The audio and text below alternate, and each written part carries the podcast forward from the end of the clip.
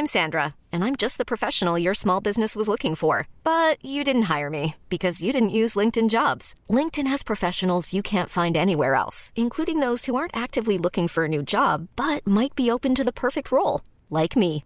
In a given month, over 70% of LinkedIn users don't visit other leading job sites. So if you're not looking on LinkedIn, you'll miss out on great candidates like Sandra. Start hiring professionals like a professional. Post your free job on linkedin.com/achieve today.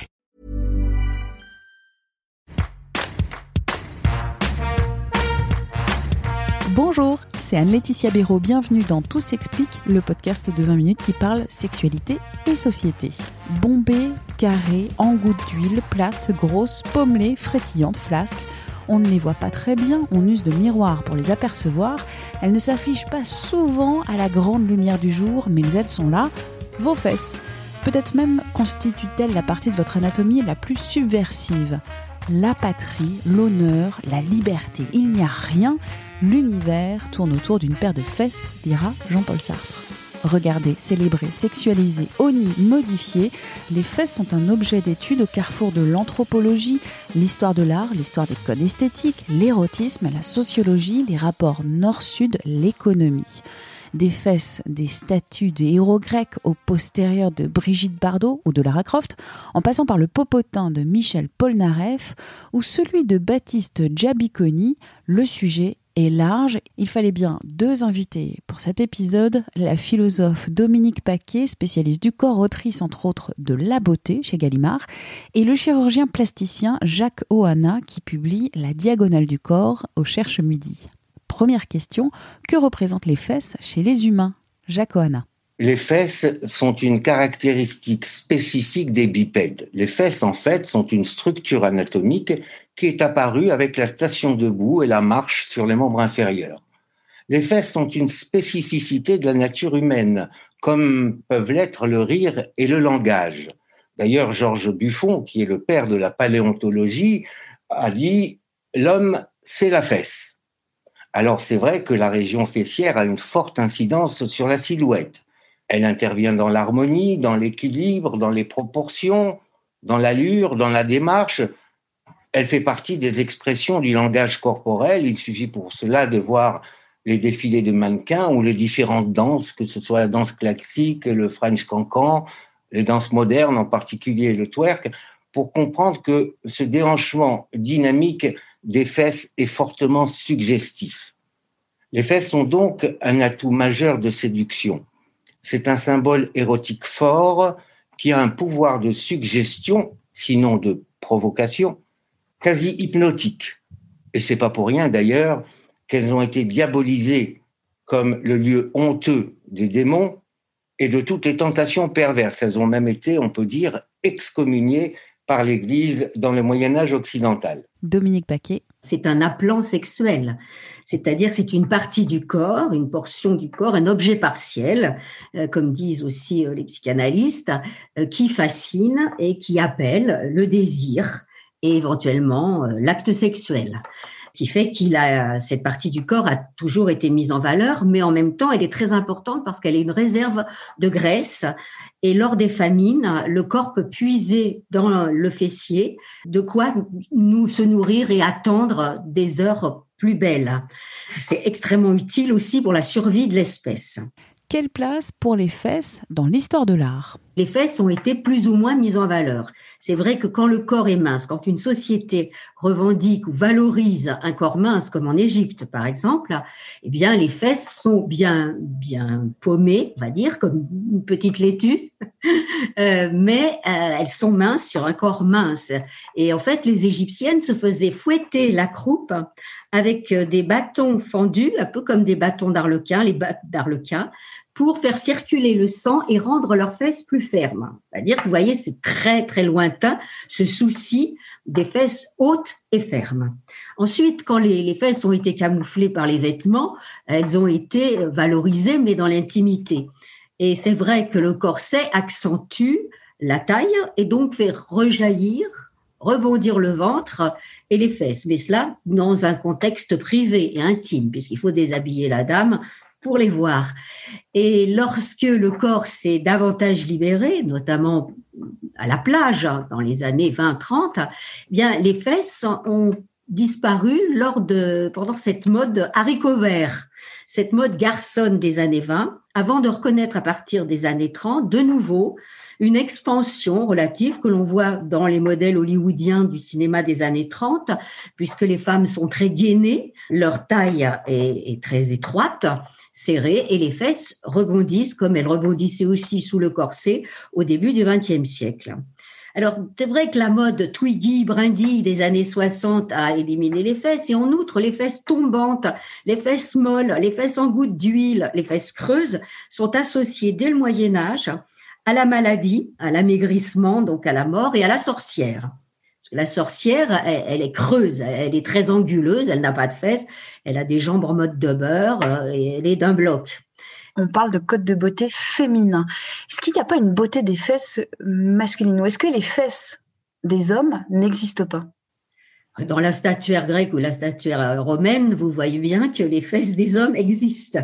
Et même dans certaines époques, euh, par exemple, des culottes bouffantes, sous Henri II ou Henri III, mettaient aussi en valeur euh, les postérieurs. Et on le voit aussi dans des scènes populaires de foires ou de fêtes dans la peinture médiévale. On voit des hommes avec des fesses bien rebondies. Avec le développement de la lingerie masculine, des années, disons 90, euh, la mode euh, bah, ubersexuelle, etc. Les fesses des hommes ont été mis en valeur dans les publicités et je crois que euh, pour les femmes qui aiment les hommes, ce fut aussi très agréable de découvrir des jolies fesses dans des beaux sous-vêtements. Dans son essai La guerre des fesses, le sociologue Jean-Claude Kaufmann dit que la fesse idéale n'existe pas. Et en fait, il développe une thèse selon laquelle il y a un télescopage entre des codes de beauté divergents, un conflit qui oppose une obsession de la minceur dans le nord par rapport aux fesses rebondies dans les nations émergentes d'Amérique du Sud et d'Afrique. Bref, pour lui, le postérieur féminin est considéré comme partie prenante de la désoccidentalisation du monde. Est-ce que vous aussi, vous pensez qu'il y a un conflit sur la fesse? Alors, je remonterai à la fin du Moyen Âge parce qu'il euh, y a déjà eu ce conflit-là. Le modèle nordique prévaut pendant le Moyen Âge, c'est-à-dire la jeune femme à peine nubile ou 14-15 ans, puisqu'on meurt très jeune, avec euh, un corps fin, une ceinture haute et des petites fesses hautes. Et avec la Renaissance, c'est-à-dire la redécouverte de l'Antiquité et tous les documents qui arrivent par l'Italie, euh, Catherine de Médicis qui arrive avec toute sa cour euh, à, la, cour d'Henri II, le modèle de la femme du Sud. Donc plus en chair, avec toujours des attaches fines évidemment et une taille fine, mais plus rebondie. Le modèle du Sud supplante le modèle nordique. C'est extrêmement intéressant de voir comment ça peut être réveillé à notre époque c'est très difficile d'avoir un critère universel, puis ça n'est pas très intéressant non plus. C'est bien d'avoir euh, ainsi des, codes différents. Comme tout, toute mode ou comme tout phénomène, il va y avoir plusieurs moments. Ça, dans tous les arts, vous avez trois moments archaïques, classicisme et baroquisme, c'est-à-dire une exagération des formes. Et ensuite, on revient à quelque chose de plus ténu. J'ai l'impression, mais c'est une impression euh, personnelle, donc elle n'est pas validée scientifiquement, que les femmes sont pas forcément très à l'aise avec leurs propres fesses. Est-ce que vous avez toujours été à l'aise ou est-ce que vous êtes à l'aise avec euh, votre vos fesses? Non, mais je ne suis pas mécontente. Alors ma question et mon sentiment. je, vais vous dire, je vais vous raconter une anecdote pour finir. Quand ma fille est née, la première chose que j'ai vue, ce sont ses fesses. Et je les ai vues et je dis, oh qu'elles sont belles.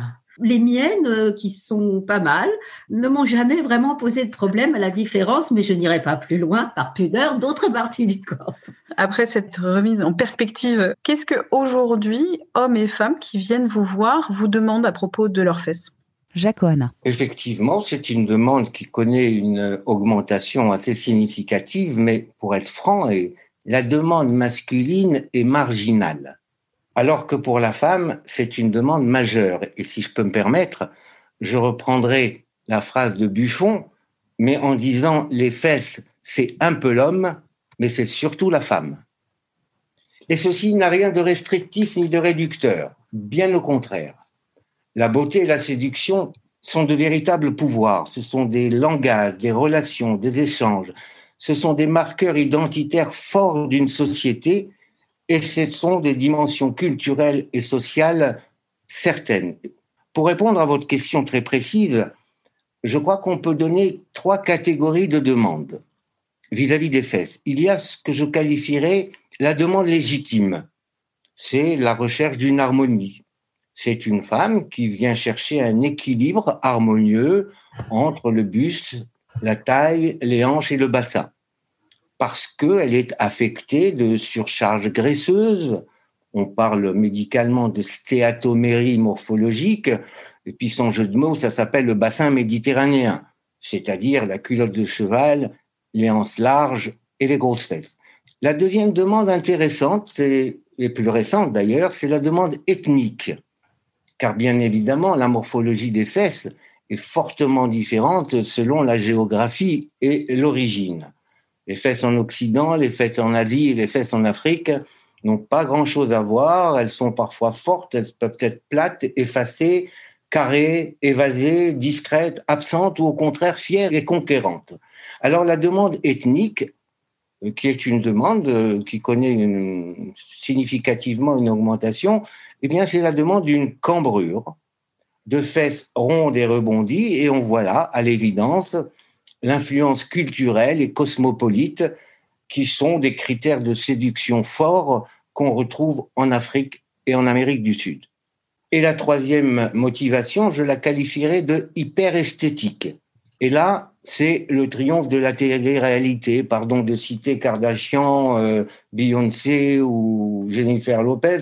Et cette demande hyper esthétique, ben, c'est un petit peu le triomphe des réseaux sociaux. Le triomphe, je ne sais pas si le mot est bien choisi, ça peut être aussi la perversion, et qui conduit à des identifications excessives et à des demandes qui ont des incidences beaucoup plus érotiques que esthétiques.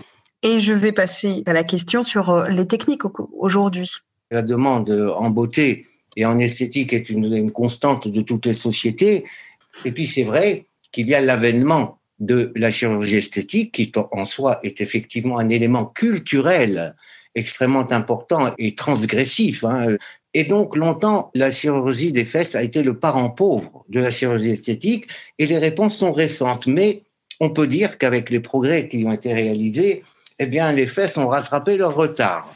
Quand je parlais de demande légitime, c'est-à-dire d'harmoniser les contours, eh bien, c'est la lipoaspiration qui est la technique maîtresse, inventée en 1980 par un chirurgien français que j'ai eu le privilège de connaître et avec qui j'ai fait de nombreux travaux, qui s'appelle Yves Gérard Ilouz.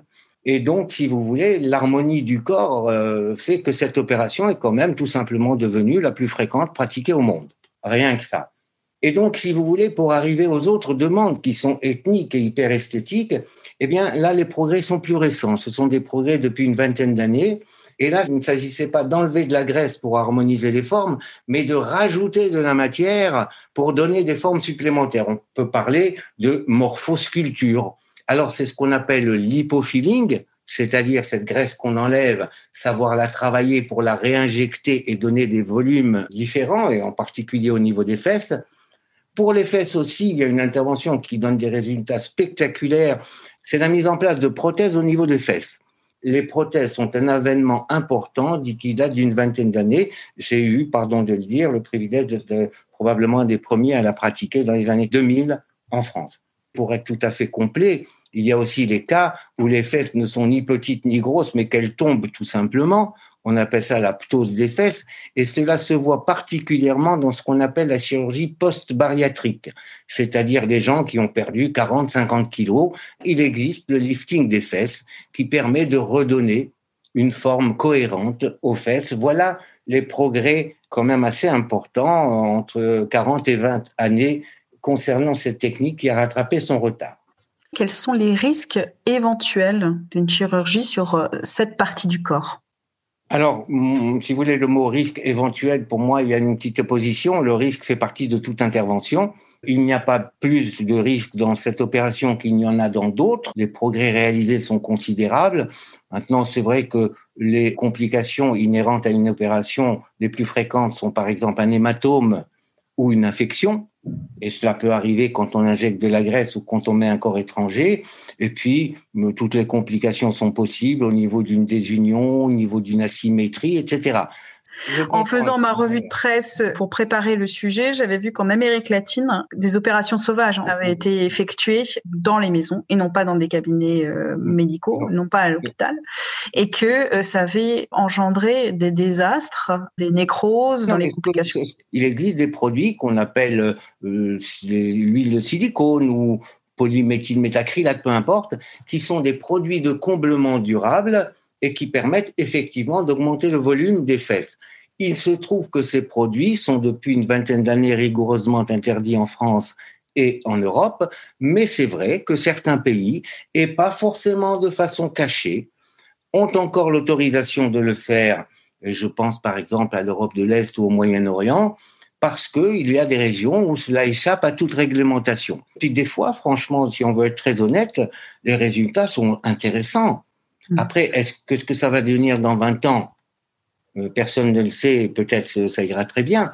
Mais pardon, je ne veux pas rentrer dans les détails, mais certaines stars de la réalité ont ces produits-là mm. injectés aux États-Unis et en cachette, peu importe, ça va. Et le résultat, euh, il est pas mal du tout. Bon, voilà. Je suis pour le principe de précaution. Et puis voilà, je crois que j'ai à peu près répondu à vos questions.